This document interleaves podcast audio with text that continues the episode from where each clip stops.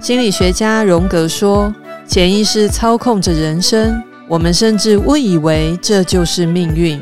一旦潜意识被觉知，我们所谓的命运就开始改写了。”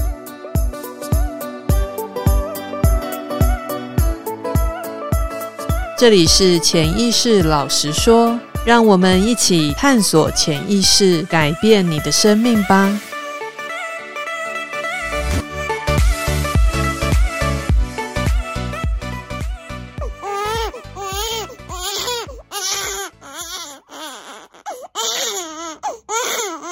婴儿一直哭，一直哭。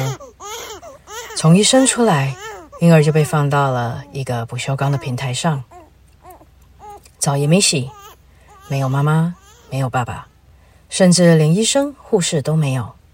在那个冰冰冷冷的不锈钢平台上，婴儿不懂，怎么都没有人来看看他，抱抱他。不管他怎么哭，迎接他来到这个人世间的，只有那个冰冰冷冷的不锈钢平台。他觉得被遗弃了，他觉得被抛弃了。我就是那个没人要的小孩，我就是那个没人爱的小孩。婴儿这么相信着。Hello，大家好，我是杰尼老师。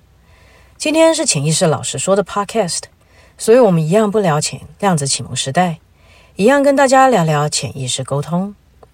在之前的 Podcast，我有跟大家聊到有关前世。以及为什么我们要一而再、再而三的投胎体验？到底灵魂的目的是什么？我们聊到灵魂透过一次次的投胎，希望拓展灵魂的体验，也让我们学习到一些灵魂安排的课题。上次我们聊到忠于自己的想法跟感觉，是灵魂希望我们要学习到的一个课题。这一次我们来聊聊，为什么忠于自己的想法跟感觉是这么的重要？那不是很自私吗？那不是很不体贴吗？有的人听到要忠于自己的想法跟感觉，会有这样的反应。我们来看看今天 Podcast 一开始我们分享的婴儿的经历跟感受。那位个案在催眠中回想起了他出生的时候，体验了一个可能跟一般婴儿不同的体验，也就是没有人迎接他的出生，没有人迎接他的到来。我们先来看看。客观上发生了什么事情？为什么婴儿一出生就被遗忘了似的丢在了不锈钢的平台上？原来这位婴儿的妈妈在婴儿出生的时候雪崩了，雪崩是攸关性命安全的事情，也就因此医生护士全部跑去抢救妈妈了。那你说，妈妈雪崩了，医生护士都跑去抢救妈妈了，婴儿就先被放在不锈钢的平台上面，很合情合理的呀，婴儿没有被遗弃啊。但是这是从客观的角度来看，从婴儿的角度是怎么样的呢？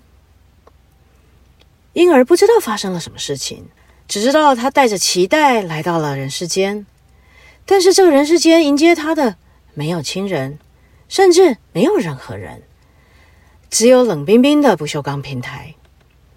婴儿不知道妈妈雪崩了，也不知道妈妈生命有危险了。从婴儿的角度，觉得被抛弃了，被遗弃了。难道不合理吗？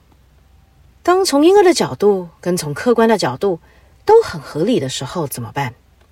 哪一个观点才是正确的，才是对的呢？我再来分享另外一个催眠的案例。那位个案在催眠中看到，在一个前世里面，他是一个两三岁的小朋友，住在医院里，因为他生病了。那位小朋友得了白血症，在这位个案看到的片段里。他在那一世已经走到了生命的最终点了。他每天就打着针，躺在医院里面。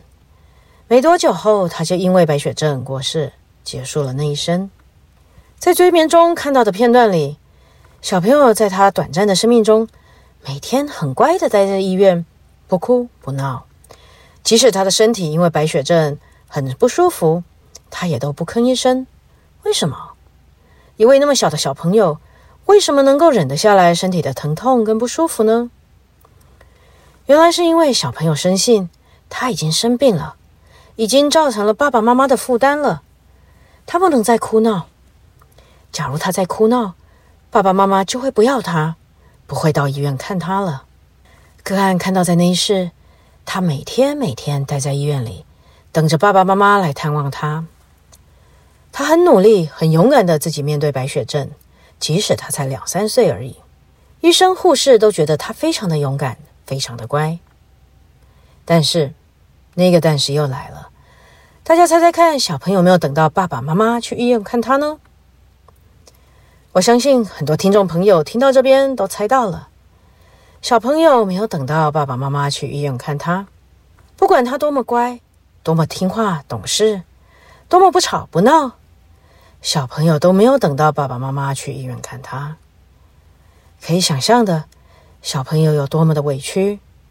多么的愤怒、伤心、难过，甚至觉得被抛弃了。那爸爸妈妈呢？爸爸妈妈的角度又是什么？为什么他们没有去医院看小朋友？在催眠中，我们引导了个案跟爸爸妈妈去做对话，了解到了爸爸妈妈觉得他们都有在医院看小朋友呀，他们都陪在小朋友的身边啊。但是因为小朋友打了吗啡跟镇定剂。昏睡的时间很长，所以很多时候爸爸妈妈陪在身边的时候，小朋友是睡着的状态。小朋友清醒的时候没有看到爸爸妈妈，就因此以为爸爸妈妈都没有去医院探望他。但是其实并不是这样的。所以再一次的跟婴儿的状况一样，小朋友不知道爸爸妈妈在他昏睡的时候有去医院看他，他只知道当他清醒的时候。都没有看到爸爸妈妈，所以他觉得很难过、很伤心、很生气、很委屈。他觉得他被抛弃了。小朋友的情绪错了吗？小朋友醒来的时候都没有看到爸爸妈妈在他旁边，都没有看到爸爸妈妈去医院探望他。他不该生气、难过、伤心、委屈，觉得被抛弃了吗？我相信很多听众听到这边。可能都会发现，没有哪一边是正确的。从婴儿的角度，觉得被抛弃了，觉得被遗弃了，是很合情合理的。从小朋友的角度，觉得伤心难过、生气委屈、被抛弃，也是很合情合理的。没错，其实宇宙的运作正是如此，没有对错好坏，一切都只是看法、观点的问题。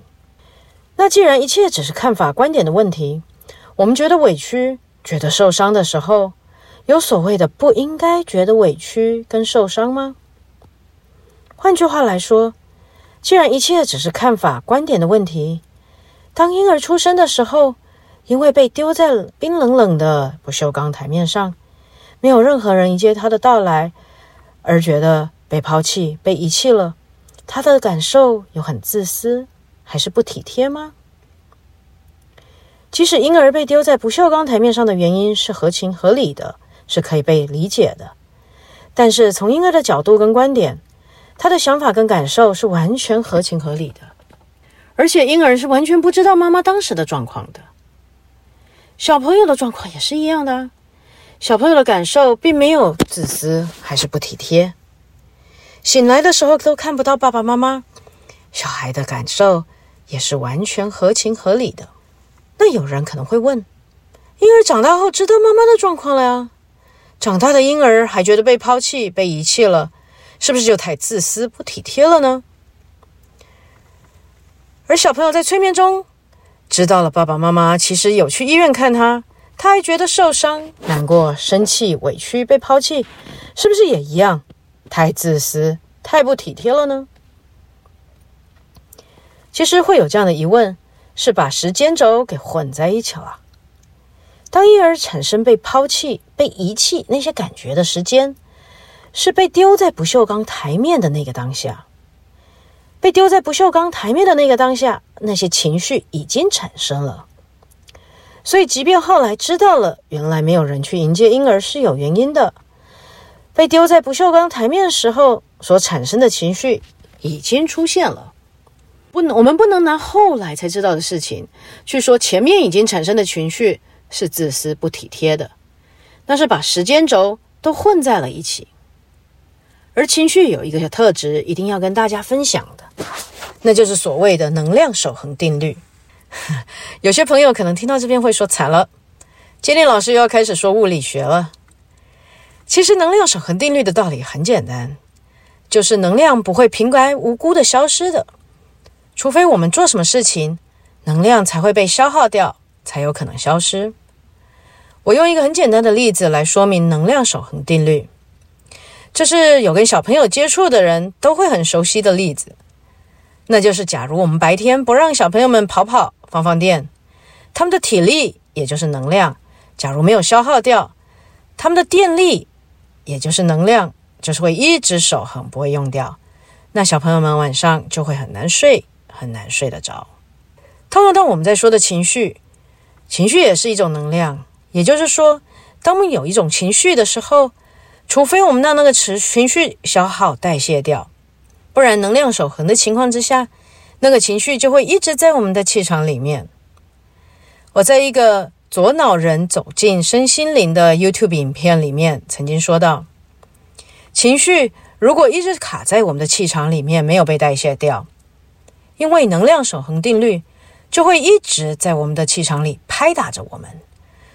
那你先想想，长期的这样拍打着，最后一定导致身体受伤、生病。